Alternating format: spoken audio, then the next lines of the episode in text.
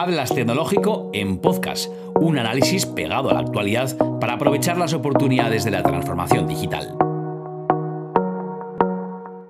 Bueno, esa ponencia que lleva por título Hidrógeno como vector energético corre ahora a cargo de Tomás Gómez Acebo, que es catedrático de termodinámica en Tecnun Escuela, de, Ingeniería de la Universidad de Navarra y director de la Cátedra de Transición Energética de la Fundación Repsol. No diré mucho más, así me evito problemas. Solamente deciros que entre el año 2012 y el 22 ha sido además vicerrector de alumnos de la Universidad de Navarra. Escuchamos con atención a Tomás. Adelante.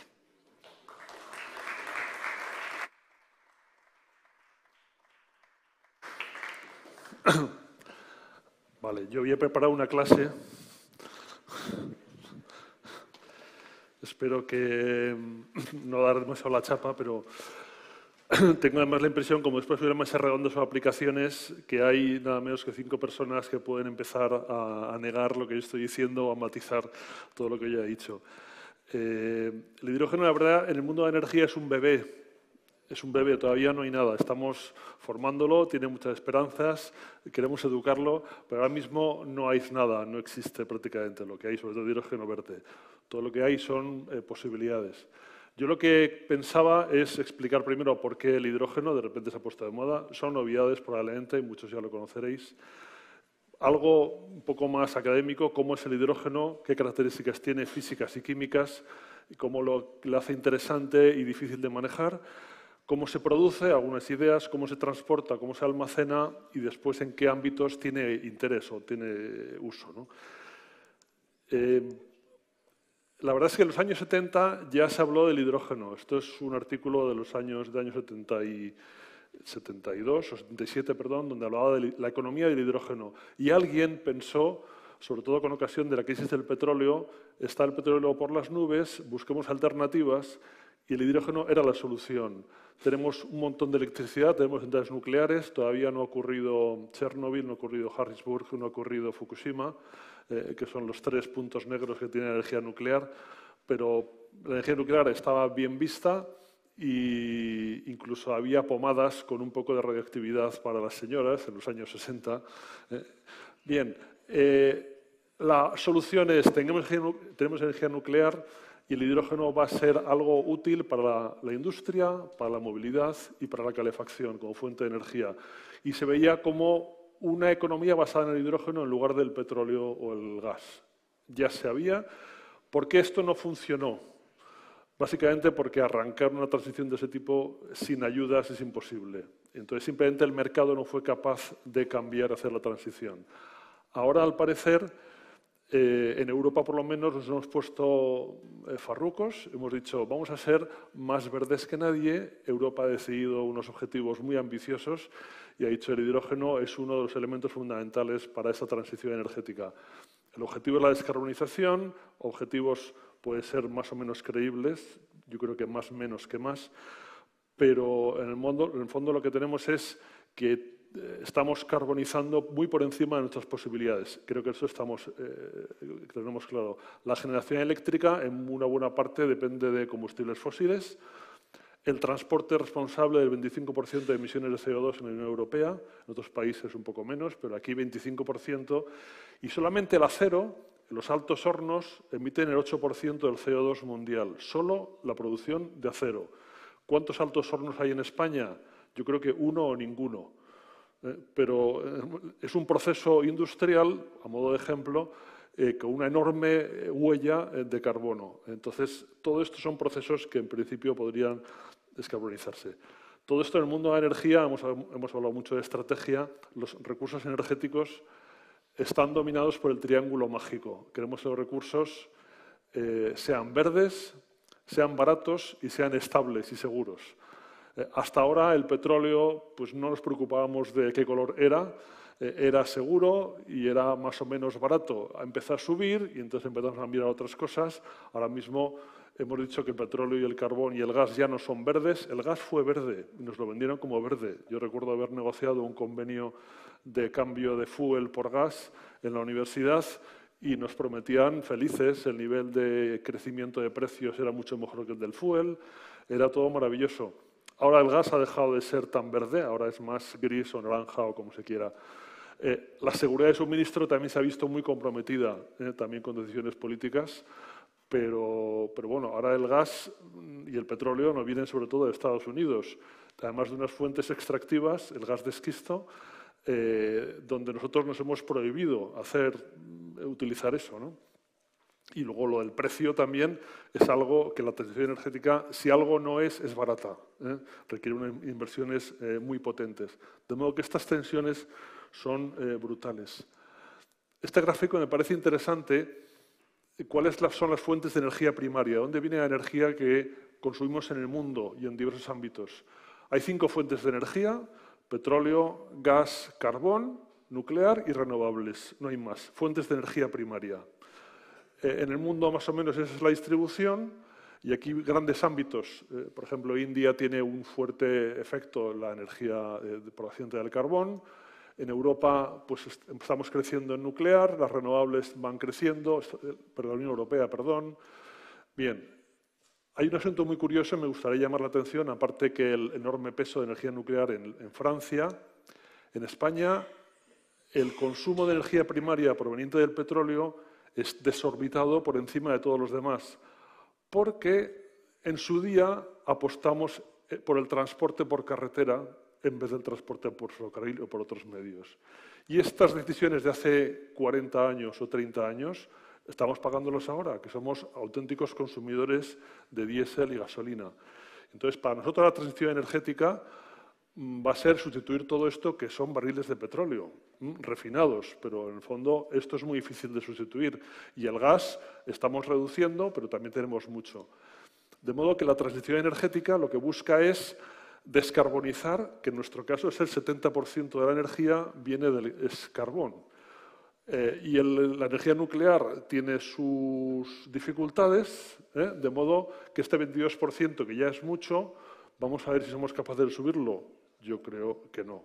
¿eh? Hay que ser realista y, en cierto modo, combinar eh, las posibilidades reales. Mm, bien, este es un poco el mapa de, energía. Viene un profesor del IES, yo le he puesto un poco gráficos y me parece que es interesante. Para mí lo más llamativo precisamente es, el efecto de España, eh, nuestra dependencia del petróleo para gasoil y compañía. Bien, Ahora mismo el hidrógeno que tenemos en España, la mayoría es hidrógeno gris, prácticamente todo. Hidrógeno que proviene de reacción, yo soy químico, perdón, y no puedo dejar de poner una reacción química, incluso cambiar los moles a kilos, que es algo que tienen que aprobar los alumnos míos. Es decir, eh, cuántos un kilo de hidrógeno eh, supone emitir 5 kilos y medio de CO2. Esto está ocurriendo ya, quiero decir, es el hidrógeno gris. Es reacción que se llama de, de una reacción de metano o gas natural con vapor de agua caliente y eso produce CO2 y agua. Tiene varias etapas, pero esto en síntesis es el proceso, es el balance de materia. Y dos kilos de metano dan un kilo de hidrógeno, aunque sean cuatro moles, pero al final el peso es lo que cuenta. Y ya digo, pero emitimos como su producto cinco kilos y medio de CO2. De modo, por eso se llama hidrógeno gris. Hay otra alternativa que se llama el hidrógeno azul, que es este método, el reformado catalítico de metano, pero captando el CO2. ¿eh? Eh, esto empezamos a hablar de los colores del hidrógeno. Se ha puesto de moda la paleta de colores y los tres colores fundamentales son, primero, el hidrógeno gris, que proviene de combustibles fósiles, ya digo, reacción con vapor de agua caliente y producimos hidrógeno. Somos capaces de romper los enlaces y así producirlo. Esto es hidrógeno gris. Hidrógeno azul tiene la bendición de la Unión Europea, es decir, no hace falta que cambies el método, basta que añadas una fase posterior que es la captura del CO2. Entonces lo capturamos y después lo utilizamos para otras cosas. Hay muchos usos posibles. No solo la Coca-Cola, ¿eh? por así decir. No hay suficiente Coca-Cola para tanto CO2 que hay que capturar. Pero en cierto modo, eh, la captura se habla incluso de enterrarlo en simas, eh, en minas abandonadas, eh, meterlo en depósitos, en fin, es empezar a gestionar un residuo. Quizá lo más sensato es pensarle un uso interesante. Y luego está el hidrógeno verde, que es el hidrógeno producido por energías renovables, eh, que es el hidrógeno también bendecido.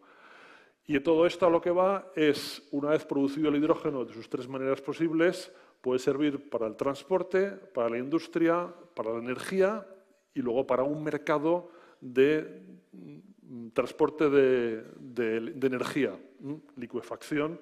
Ahora comentaré después sobre los estados del hidrógeno. Em, bien, ¿qué retos y dificultades, a mi modo de ver, plantea eh, la economía basada en el hidrógeno?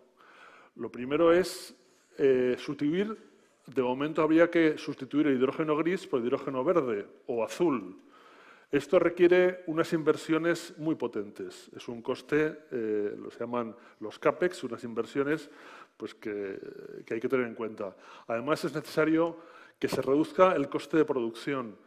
Esta gráfica hay alguna de cuánto cuesta producir un kilo de hidrógeno. ¿eh? Ahí habla de hidrógeno eh, azul proveniente del carbón, proveniente del gas, y hidrógeno verde. Entonces, pues parece que para el año 2050 el hidrógeno verde puede que sea incluso más barato el hidrógeno gris eh, o proveniente del carbón o del gas. Las previsiones, según algunos, van en esa línea. O sea, el hidrógeno gris va a seguir costando lo que cuesta, que ahora mismo aproximadamente 1,7 euros el kilo de hidrógeno es la producción. Uno divide la industria del hidrógeno por o sea, cuántos kilos produce y cuánta economía, cuánto dinero mueve, y sale más o menos 1,7 euros por kilo de hidrógeno. Pues el hidrógeno verde, que ahora mismo, esto es muy optimista, la verdad, el otro día me decían de CAF, tienen un proyecto de un tren experimental movido por hidrógeno, la condición para moverlo es que tiene ese hidrógeno verde, es un modelo experimental financiado por la Unión Europea, y entonces una de las ofertas que tenían sobre la mesa era hidrógeno a 45 euros el kilo, hidrógeno verde. Dice, bueno, eh, para un prototipo pequeñito, pues bueno, puedes gastar, al final te sube algo, comparado con el resto del proyecto no es gran cosa, pero es insostenible. Entonces, ahora mismo, realmente, si hubiera instalaciones de hidrógeno verde, quizás estaríamos hablando de 8 o 10 euros el kilo, pero ni todo es cuatro veces más que el hidrógeno gris. La esperanza es que la tecnología y el factor de escala van a hacer reducir ese precio de modo evidente.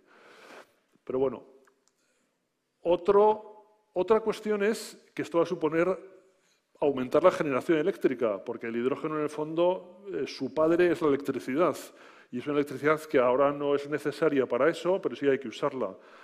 Eh, es decir, me decían, una persona, es que solamente sustituir el hidrógeno gris por verde implica duplicar toda la energía renovable que tenemos ahora mismo. Mirad los parques eólicos y solares que hay por, España o por otras partes, pues multiplicar por dos y eso solamente para sustituir el hidrógeno gris por verde, más luego todos los usos que queramos eh, avanzar. Bien, eso, es decir, va a haber mucha más demanda de energía eléctrica. Ahora, el padre del hidrógeno es la electricidad. Y, bueno, es un vector en el sentido de que el hidrógeno de modo natural no existe.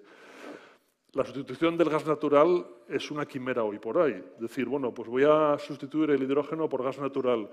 Bueno, efectivamente, si tengo muchas horas de sol y cubro provincias enteras con paneles solares, pues a lo mejor puedo acabar produciendo un montón de electricidad y con eso el hidrógeno que sustituye al gas para calefacción y para lo que haga falta. Y luego están las propias dificultades técnicas del hidrógeno, es decir, el transporte de hidrógeno es difícil de transportar, el almacenamiento mm, es un gas muy diluido, pesa poquísimo, hay que comprimirlo mucho. Bueno, ahora hablaré de propiedades físico-químicas.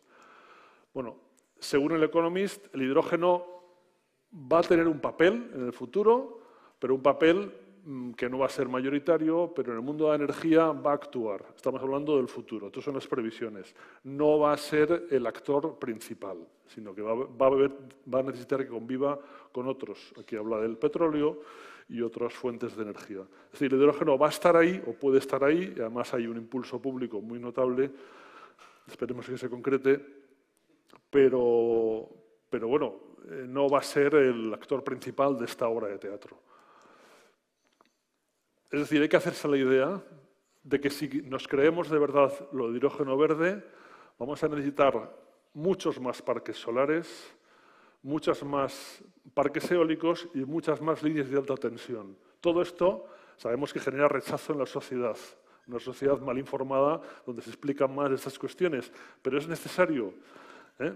Me decían uno de Iberdrola que están con un proyecto solar muy potente, lo comentaré, que su mayor dificultad es administrativa, es conseguir que los pueblos en cuestión les den el permiso para poner pues, 1.500 hectáreas de paneles solares.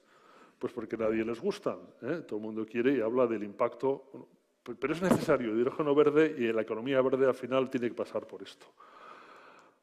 Eh, de modo que hemos pintado un mundo, yo pienso que esto es como aterrizar en Marte y decir, aquí no hay carreteras, no hay países, no hay nada, vamos a empezar a ver cómo sería el mundo basado en el hidrógeno. Y en un mundo basado en hidrógeno verde, pues tenemos una producción de hidrógeno basada en energías renovables, esto es el, mundo eh, feliz del hidrógeno verde. Eh, la captura del CO2 sostenible con este hidrógeno podría dar combustibles sintéticos, los e-fuels.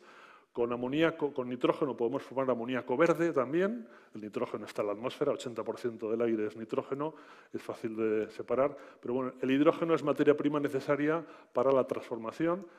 El transporte de hidrógeno supone también un mercado global de transporte de energía ¿eh? por barco, camiones, por tuberías o el almacenamiento, y el almacenamiento serviría en principio para compensar los picos eh, de diferencia entre demanda y producción.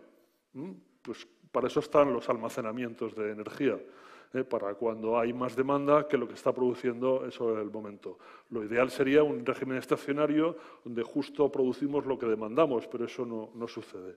Hay demandas de corto plazo, de medio y de largo plazo. Bueno, el hidrógeno puede tener un papel en todo esto. ¿Y dónde se va a usar? Pues tres ámbitos fundamentalmente, industria, transporte y, por último, calefacción, incluso generación de energía.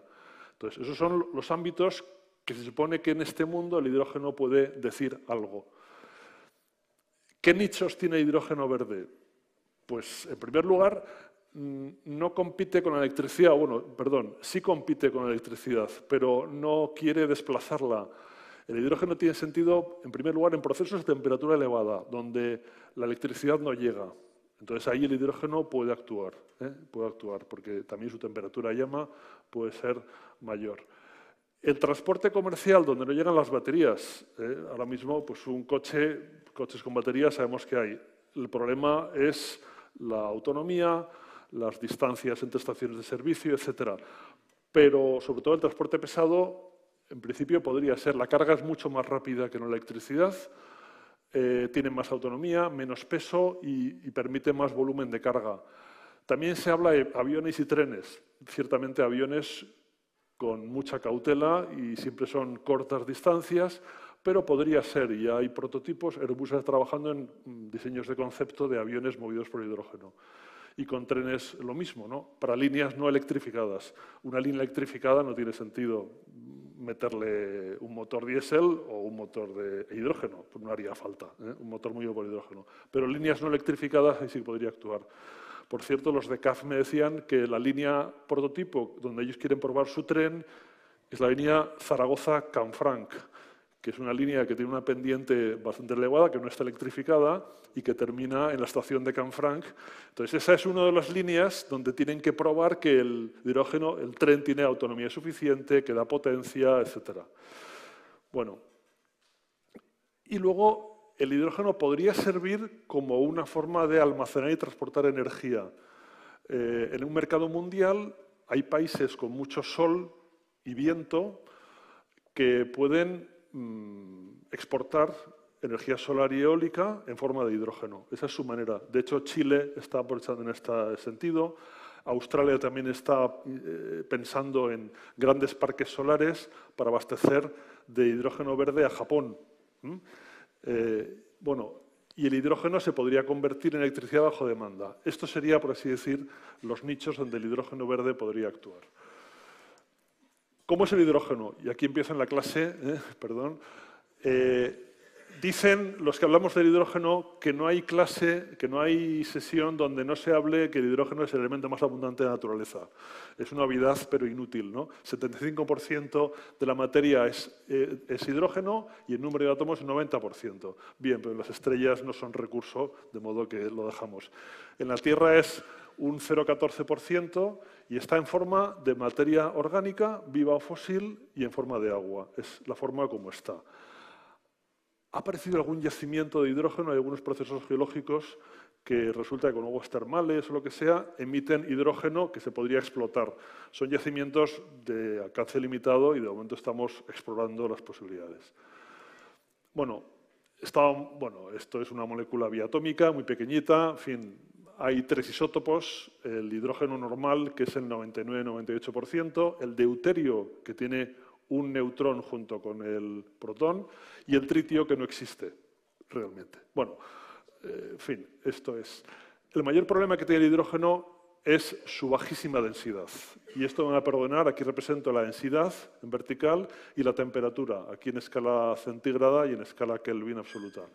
El hidrógeno ambiental tiene esta densidad. A una presión atmosférica de 20 grados tiene una densidad de 0,084 kilos por metro cúbico.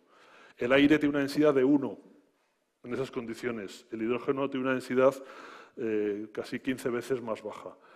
Bueno, por tanto, ¿cómo puedo yo reducir el volumen del hidrógeno? En primer lugar, aumentando la presión.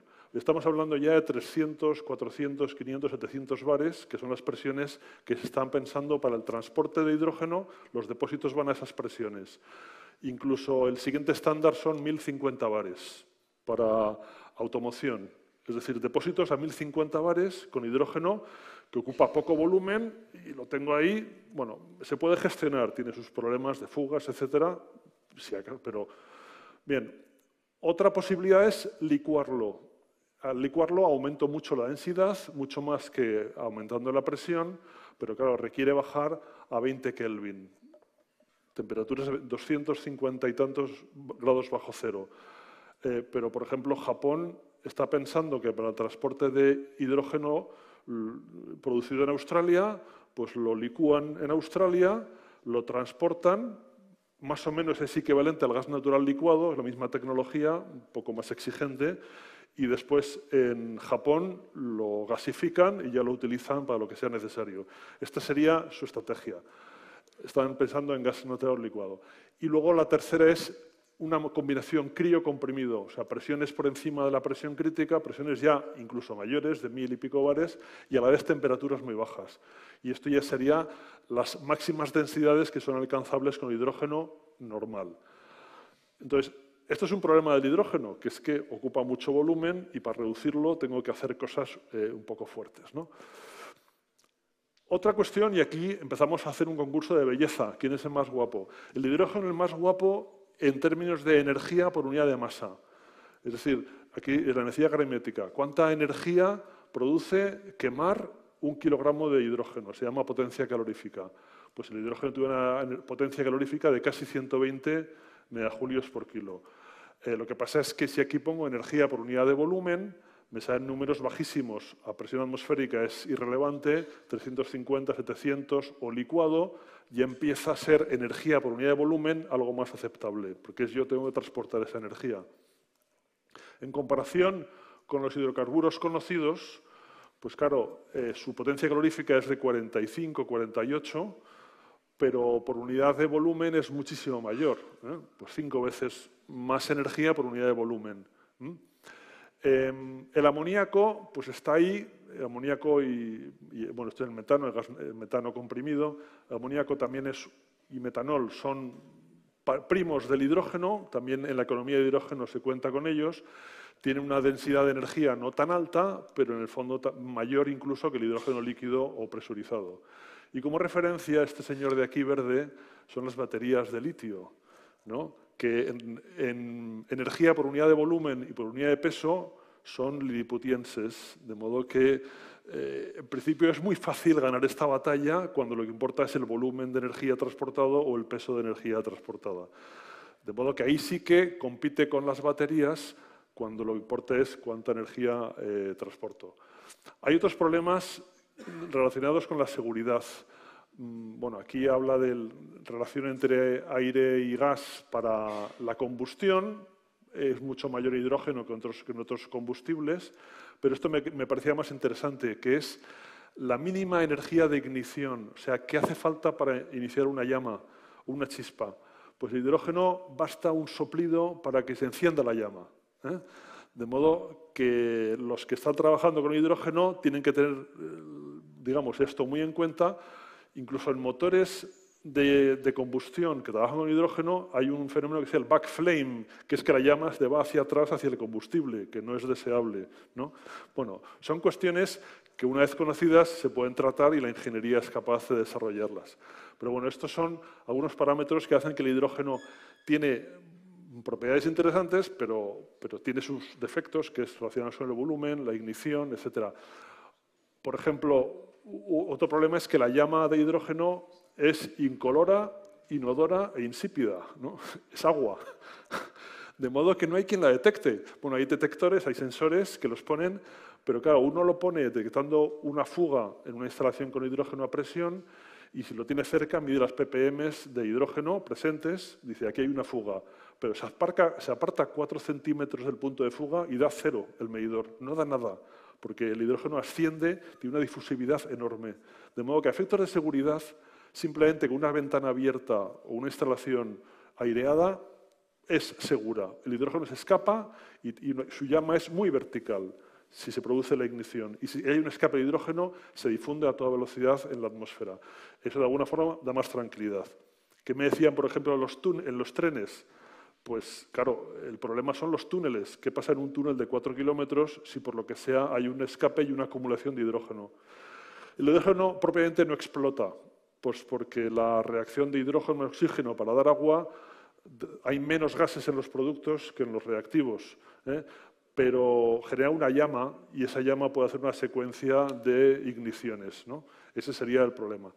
Entonces, no es explosivo, ¿eh? no es explosivo, pero sí puede generar una combustión si no está bien cuidado. De todos modos, están muy atentos a los incidentes que hay con hidrógeno, todos los que trabajan con esto, porque la idea es evitarlos. ¿Cómo se produce? Bueno, esto es la, paleta de colores, pero mucho más enriquecida. Hay quien ha puesto, y, y, creo que me faltan algunos. Están los tres protagonistas principales que he dicho antes, que son el verde, el azul y el gris el verde producido por electrolisis de agua con renovables, el azul igual pero capturando y el gris por, eh, a partir de gas natural por reacción con agua. Luego está el hidrógeno rosa, de energía nuclear, rosa o púrpura, ¿eh? que es el, el color del hidrógeno producido por nuclear, que en España no queremos saber nada en principio, pero Francia se frota las manos porque él tiene un potencial nuclear enorme y podría producir con sus centrales mucha energía para producir el eh, hidrógeno. Luego está el turquesa, eh, que es descomposición térmica a alta temperatura del metano y eso produce mm, coque e hidrógeno, ¿eh? romper la molécula en sus elementos fundamentales. El marrón, que es a partir del carbón, el amarillo, en general es el que se usa, se habla del amarillo, el que proviene de la electrolisis, y el blanco es el hidrógeno natural.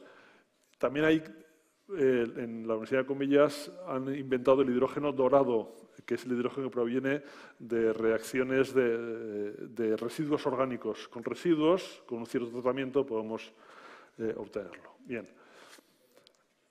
Esto voy a pasar un poco por encima. Simplemente, eh, esto es mucho más de tecnología. Hay varias tecnologías de producción. Lo más clásico es alcalino, pues los electrodos, eh, meto electricidad y entonces en uno de los electrodos se producen burbujas de hidrógeno y en otro burbujas de oxígeno. Eh, esto está muy conocido, es una tecnología de más de 100 años, sabemos cuántos voltios hacen falta para producirlo, pero es poco extrapolable. Eh, ahora mismo las dos tecnologías es de intercambio de protones y de óxido sólido. La de óxido sólido requiere temperaturas más elevadas del electrolizador, mientras que la de las PEM eh, son a temperaturas cercanas al ambiente. En cualquier caso, el problema son los catalizadores.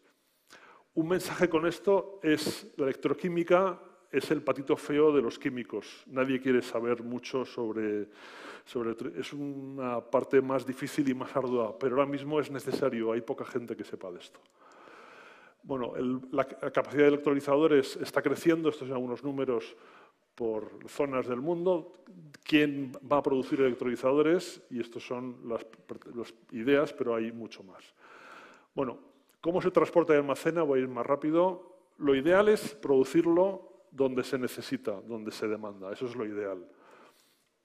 Pero cuando no es así, cuando yo quiero tener una, una hidrogenera y, digo, no tengo suficiente espacio para producir mi propio hidrógeno que me van a demandar mis camiones, pues tengo que comprarlo de alguien. Entonces, lo normal, distancias cortas son botellas a presión, distancias largas, los hidroductos, como se llaman, hidroducto es lo que se ha venido a llamar, eh, tuberías de hidrógeno. Enagas ha planteado ya una red de distribución de hidrógeno por toda España, cómo va a ser el mercado, las líneas troncales de producción y de transporte de, hidrógeno. Algunas son líneas de gas natural modificadas, eh, otras son líneas nuevas de nueva construcción, incluso una línea submarina que va de Barcelona a Marsella, cosa que me parece de ciencia ficción, pero parece que quieren hacerlo. Bueno, y luego hidrógeno marítimo, ya digo, licuado, que es la experiencia de Japón, y también hay otra opción que es, ¿por qué no combino el hidrógeno con algunas moléculas, algunas sustancias y forman lo que se llaman carriers, que son sustancias químicas ricas en hidrógeno?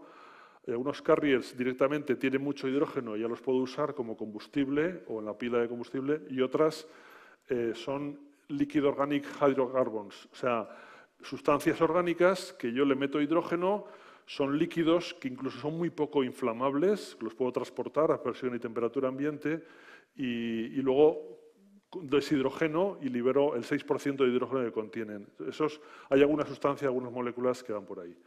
Hay un mercado potente de metanol y amoníaco también como eh, posibles portadores de hidrógeno para incluso propulsión marina.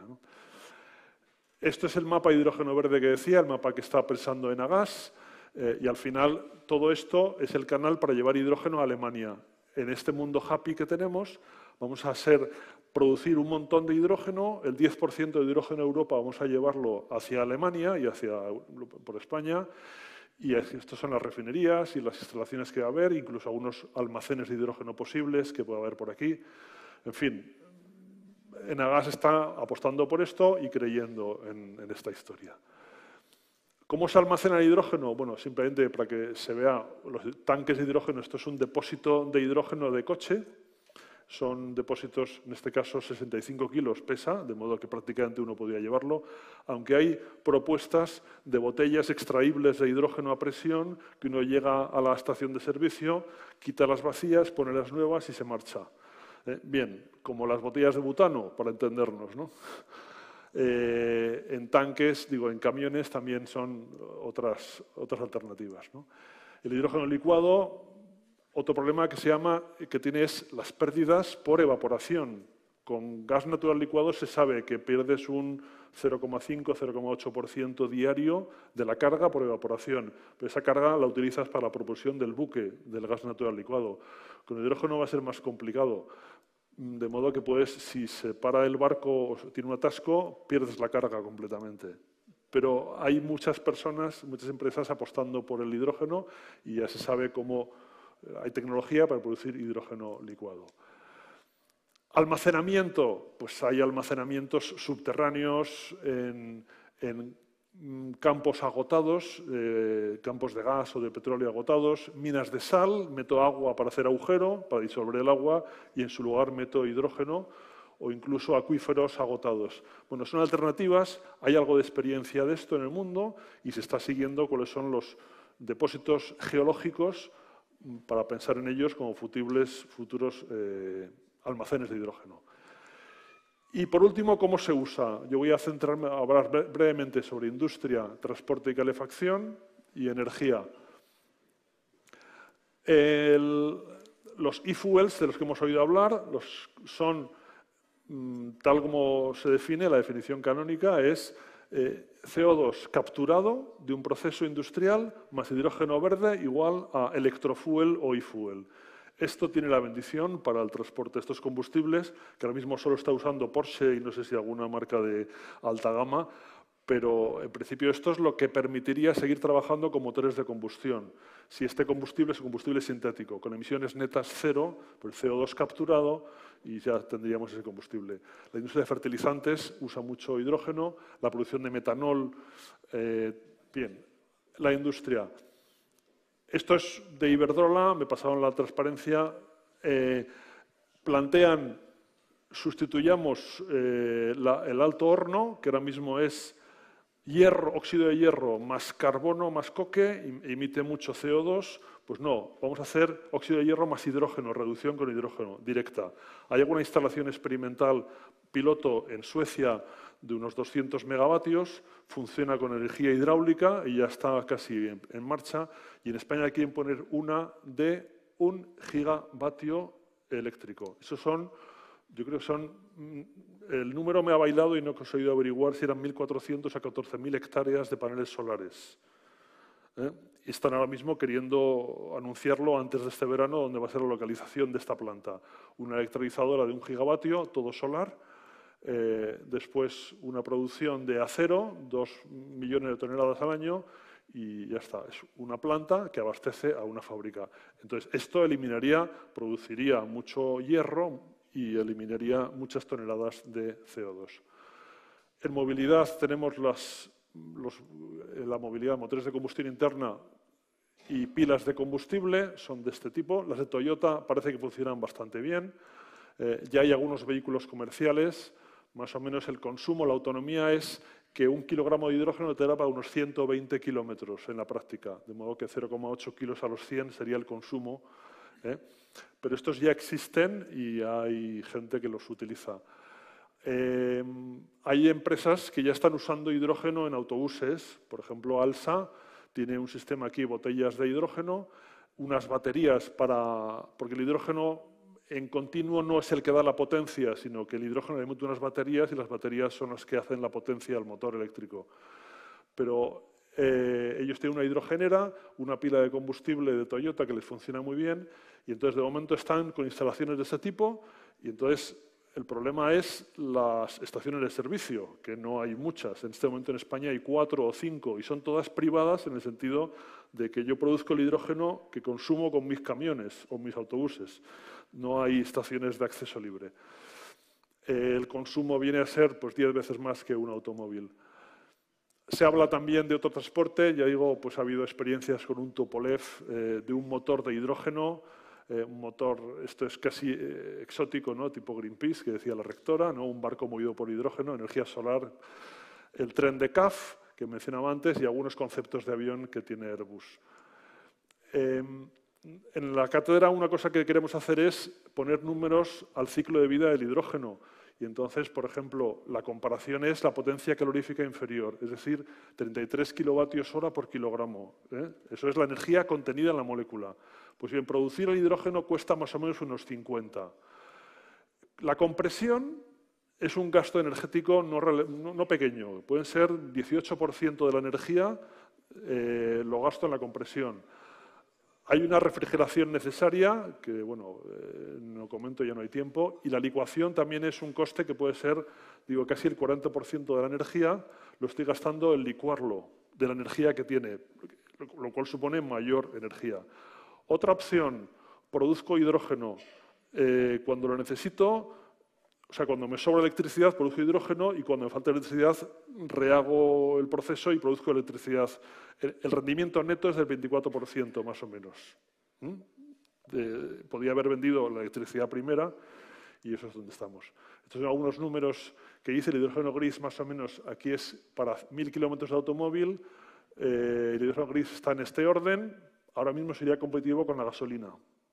Estos son los datos de mi coche, autonomía, el consumo de mi coche. Hidrógeno gris, el coste de producción. El hidrógeno verde podría estar por aquí. De modo que ahora, en principio, podría incluso ser competitivo, pero está por ver. En fin, y esto sería el coste del hidrógeno gris, que en principio va a crecer, y el hidrógeno verde se supone que va a disminuir, como decía antes. ¿no? O sea, la perspectiva es buena en, en términos de precio.